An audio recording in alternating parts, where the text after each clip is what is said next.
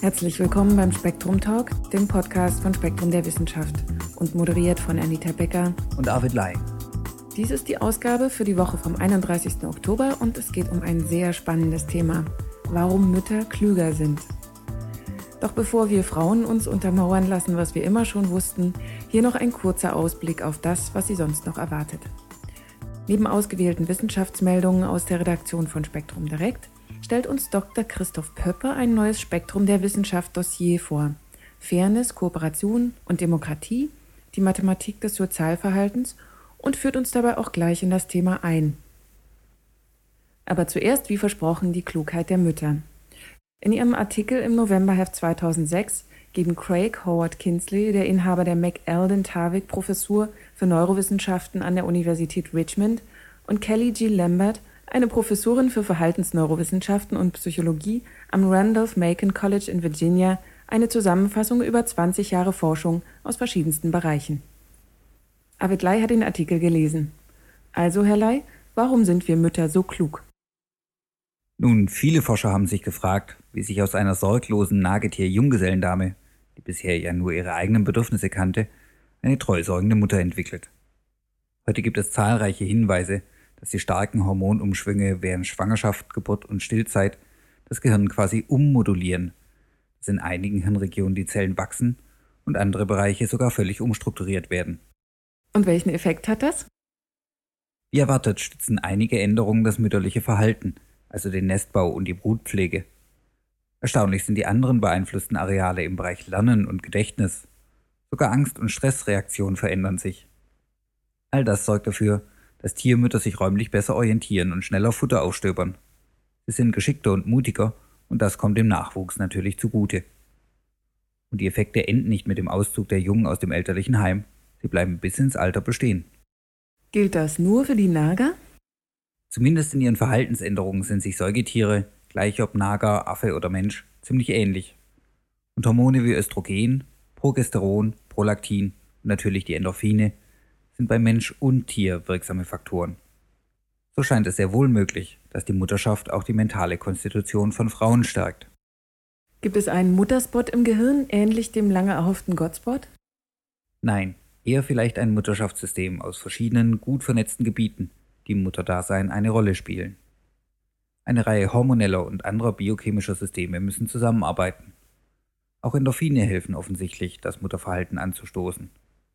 Zudem versorgen Rattenmütter ihre Kinder nicht, wenn der Gyrus cinguli geschädigt ist. Beim Säugen ist es dann der Nucleus accumbens, der tatsächlich anwächst. Den kennen wir Menschen als Teil unseres Belohnungs- oder vielleicht besser Motivationssystems. Und Motivation brauchen wir jede Menge. Das formulieren die Autoren sehr schön. Zitat Obwohl so ein Neugeborenes wirklich lästig, anspruchsvoll und in vieler Hinsicht nicht gerade angenehm ist, weil es rundrum versorgt werden muss, mitunter stinkt und nur mit Unterbrechungen schläft, übertrifft bei Tieren kein anderes Verhalten an Hingabe das einer Mutter. Vor kurzem konnte Craig Ferris von der Universität von Massachusetts sogar zeigen, dass Rattenmütter regelrecht süchtig nach Jungtieren sind.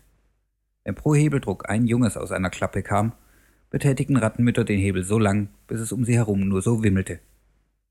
Als ein wichtiges Zentrum hat sich ein Abschnitt des Hypothalamus herausgestellt, das mediale präoptische Areal.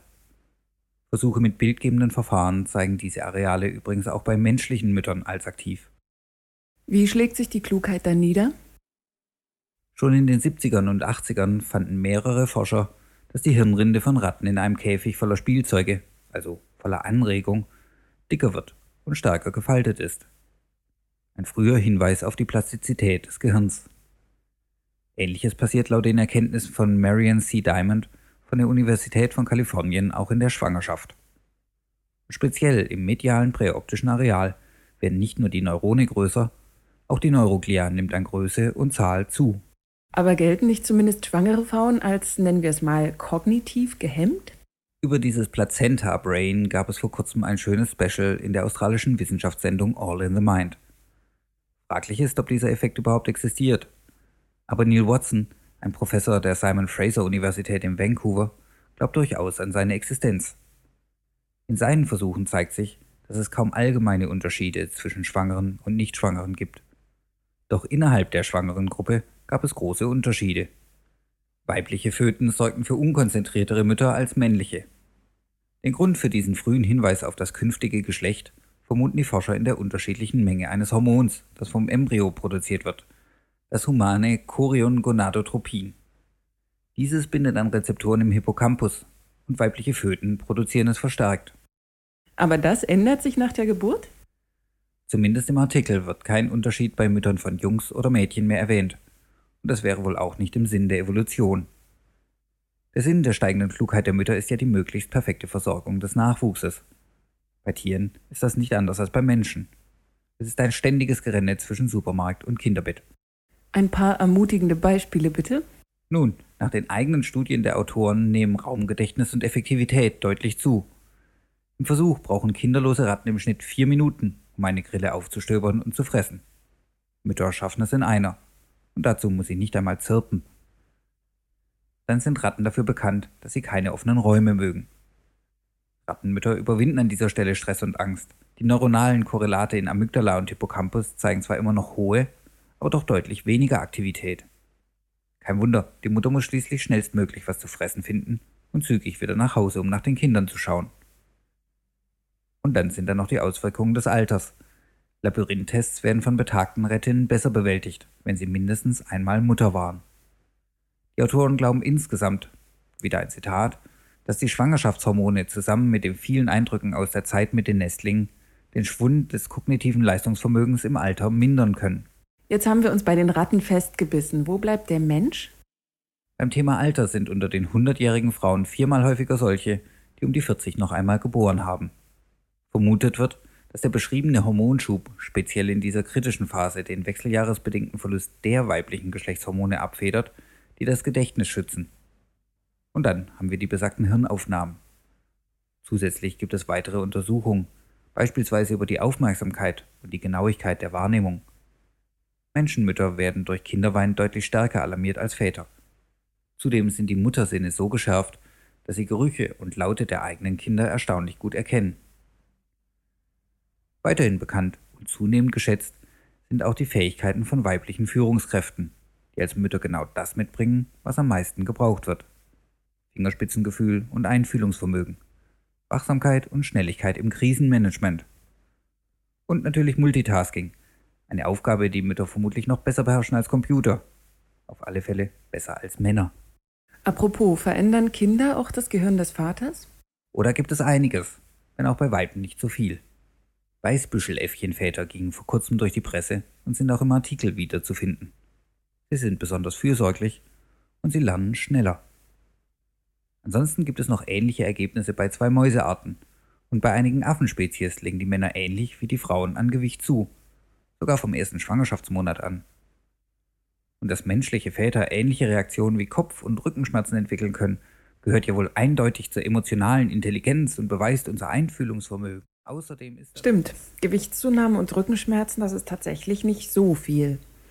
Für uns Mütter dagegen sind das gute Nachrichten. Und wenn Sie sich für das Gehirn interessieren, hören Sie doch mal in den Braincast von Arvid Lai. Sie finden ihn unter www.spektrum.com beim Magazin Gehirn und Geist. Nun kommen wir zu einem ganz anderen Thema, der Mathematik des Sozialen. Dr. Pöppe gibt uns einen Einblick. Sie erinnern sich vielleicht noch aus der Schule. Über die Mathematikarbeiten und was darin richtig oder falsch war, gab es in der Regel sehr wenig Diskussionen. Ganz im Gegensatz zu anderen Fächern. In der Mathematik weiß man, was richtig und falsch ist, und die Mathematiker haben einen gewissen Anspruch auf Unfehlbarkeit. Es wird eigentlich nicht mehr darüber diskutiert, wie viel 2 und 2 ist. Also, Mathematik sagt einem, was richtig und falsch ist. Das stimmt auch meistens. Ist es denn auch richtig im Sinne von gerecht? Das ist eine alte philosophische Frage und der Mathematiker und Philosoph Gottfried Wilhelm Leibniz hat dazu eine sehr kühne Aussage getroffen. Er hat gesagt, wenn die Mathematik einigermaßen weit entwickelt sei, was sie zu seinen Zeiten noch nicht war, dann könnte man zu Streitigkeiten jeder Art durch schlichtes Ausrechnen die gerechte Lösung finden. Damit befand sich Leibniz in einer guten deutschen Tradition. Er ist bloß in der Geschichte nicht besonders weit damit gekommen. Planwirtschaft, zentrale Preisfestsetzung und ähnliche Dinge haben an Beliebtheit gerade in der letzten Zeit doch stark nachgelassen. Irgendwie ist der Mensch nicht so gut, wie Leibnizens Vorgaben es erfordern würden. Es gibt dagegen Traditionen, die eher in Frankreich oder in England groß geworden sind. Die französische Tradition sagt, lasst jeder Meinung ihre Freiheit und achtet nur darauf, dass die Willen des Einzelnen korrekt zu einem allgemeinen Willen, Rousseaus Volonté générale, vereinigt werden. Deswegen haben die Franzosen, vor allem nach der Revolution, große, ausgearbeitete Theorien für Wahlsysteme konstruiert. Auf der anderen Seite gibt es die angelsächsische Tradition, die glaubt noch viel weniger an das Gute im Menschen. Sie glaubt auch nicht von vornherein, dass es die richtige Lösung gewisser Streitfragen überhaupt gäbe. Vielmehr müsse man die näherungsweise Lösung auf dem Markt aushandeln oder manchmal vor Gericht, was dann in den amerikanischen Filmen manchmal so aussieht wie eine Verhandlung auf dem Markt. Dabei wird unterstellt, dass jeder einzelne Mensch nur seinen eigenen Nutzen sucht und nichts sonst. Und dann wird wundersamerweise alles zum Besten aller ausgehen. Was sagt nun die Mathematik dazu?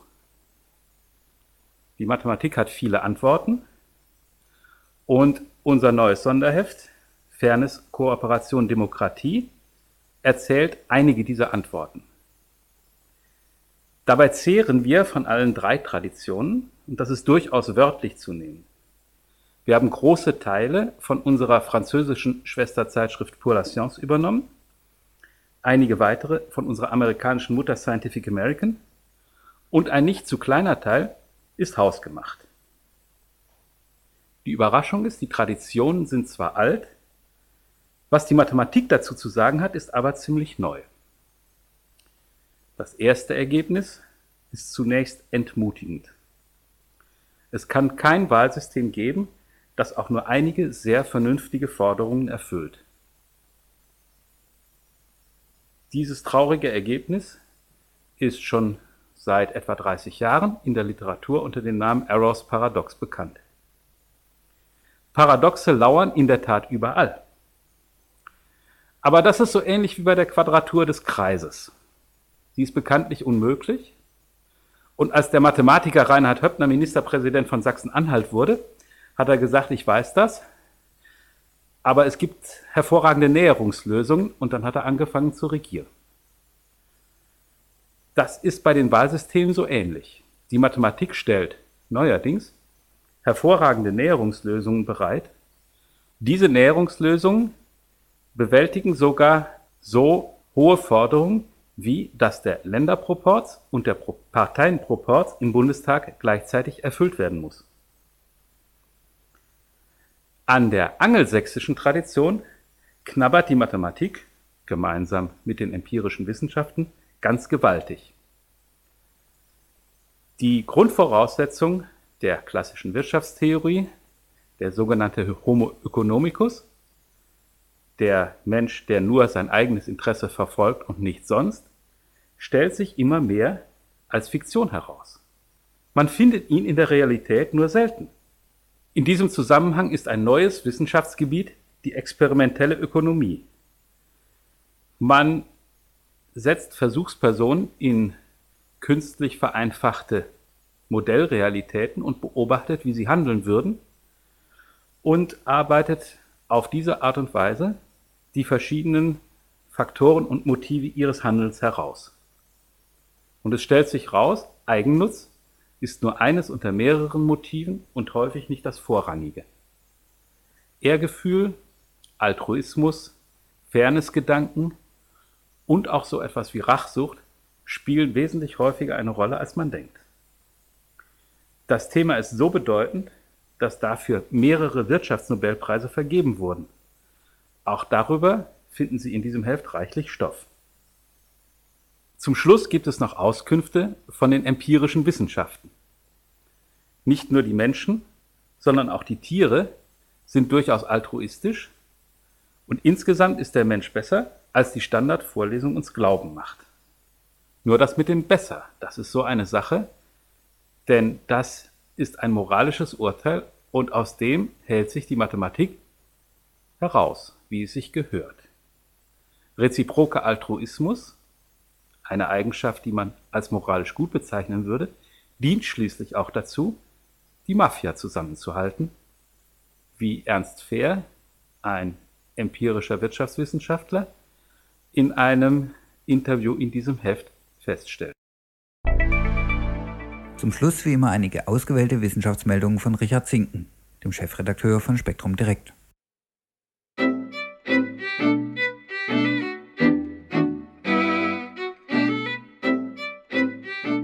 Eine Spitzmaus erfüllt ihre Beute.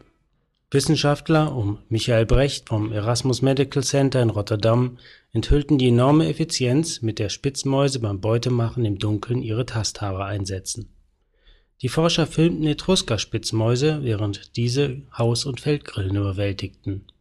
Sobald die Tiere ihre Beute mit Hilfe ihrer Tasthaare wahrnahmen, attackierten sie ihre Opfer meist seitlich mit einer Salve von blitzschnellen Angriffen ein Zugriff dauerte dabei im Schnitt 200, im schnellsten Fall sogar nur 80 Millisekunden. Suncus etruscus ertastet Dinge damit schneller als ein Mensch sie sehen könnte. Selbst nach Übung brauchen Probanden ca. 300 Millisekunden, um anzuzeigen, dass sie ein einfaches Objekt wahrgenommen haben. Den Spitzmäusen gelingt die schnelle Wahrnehmung zudem mit einem rund 20.000 mal kleineren Hirn, schreiben die Wissenschaftler. Etrusker-Spitzmäuse orten ihre Beute über zwei Haartypen: mit langen Haaren rund um die Nasenspitze und kurzen Haaren direkt um das Maul. Das Forscherteam fand heraus, dass für die kleinen Nager beide Haarsorten sehr wichtig sind, denn entfernten sie eine der beiden, waren die Spitzmäuse nur noch in der Hälfte der Attacken erfolgreich. Bevor die Wissenschaftler den Tieren ihre Tasthaare abgeschnitten hatten, bissen diese bevorzugt in eine Stelle direkt unterhalb des Grillenkopfes Brecht und Co. vermuten, dass sie dadurch die Thoraxganglien zerstören, wodurch sie die agilen Opfer lähmen. Fehlten ihnen die kurzen Haare, waren die Spitzmäuse jedoch nicht mehr in der Lage, gezielt zuzubeißen. Um die Beute zu erkennen, muss sich diese nicht bewegen. Auch Geruchs- oder Geschmackseindrücke scheinen für die Spitzmäuse keine Bedeutung zu haben. Wichtig aber ist die Form der Opfer. Denn Kontrollobjekte wie ein Pinsel oder ein Eppendorf-Gefäß ließen sie links liegen, wohingegen die meisten Tiere einen Plastikgrillendummy genauso angriffen wie eine echte Grille. Die Etruskerspitzmaus ist neben der Hummelfledermaus das kleinste Säugetier der Welt und muss wegen ihrer hohen Stoffwechselrate sehr viel Nahrung zu sich nehmen. Ihre Beute, die sie in der Dunkelheit der Nacht jagt, ist sehr wendig und oft fast genauso groß wie sie selbst. Aus der Hydrogeologie erfahren wir, dass nun auch Sedimente eine Flussumkehr des Amazonas belegen der Amazonas floss in der Kreidezeit vor 145 bis 65 Millionen Jahren tatsächlich auf gesamter Länge von Ost nach West und damit in umgekehrter Richtung zu heute. Bislang konnte man dies nur für Teile des Stroms nachweisen. Russell Mapes von der Universität von North Carolina in Chapel Hill und seine Kollegen belegen die weiträumigere These mit Sedimentproben aus rund 80 Prozent des Amazonasbeckens. Demnach hoben sich Teile des östlichen Südamerikas etwa im Bereich des heutigen Guyana-Plateaus, nach der Trennung des Kontinents von Afrika und wurden vom Uramazonas erodiert. Das dabei abgetragene Material wurde westwärts transportiert und abgelagert, so dass sich dort noch heute Minerale wie Zirkon finden, deren chemische Signatur auf eine östliche Herkunft und ein Alter von bis zu zwei Milliarden Jahren schließen lässt. Erst während des Miozäns, als der Westen Südamerikas zunehmend durch die Aufhaltung der Anden aufstieg, kehrte sich die Flussrichtung des Amazonas um, allerdings nicht vollständig. Gleichzeitig wuchs im Zentrum des Beckens der sogenannte Purusbogen empor, eine Art Mittelgebirge, das den Flusslauf teilte. Auf seiner Ostseite strömte der Amazonas schon gen Atlantik, auf seiner Westseite trafen von den Anden kommende Gewässer auf das zurückfließende Wasser des Purusbogen. Vor allem in diesem Binnenbecken gruben die Wissenschaftler Sedimente mit dem vergleichsweise jungen Alter von 500 Millionen Jahren aus es dauerte bis zum späten Miozän, bis sich die aufgestauten Flüsse durch den Bogen gegraben und mit dem Teil Amazonas von der anderen Seite vereinigt hatten um nun vollständig das Amazonasbecken von West nach Ost zu entwässern. Bisherige Erkenntnisse zur geänderten Fließrichtung des Amazonas beruhten vornehmlich auf biologischen Erkenntnissen. Beispielsweise finden sich im Westen des Beckens, etwa bei der peruanischen Stadt Iquitos, verschiedene Fischarten wie Sardinen oder Rochen, deren nächste Verwandte im Pazifik leben.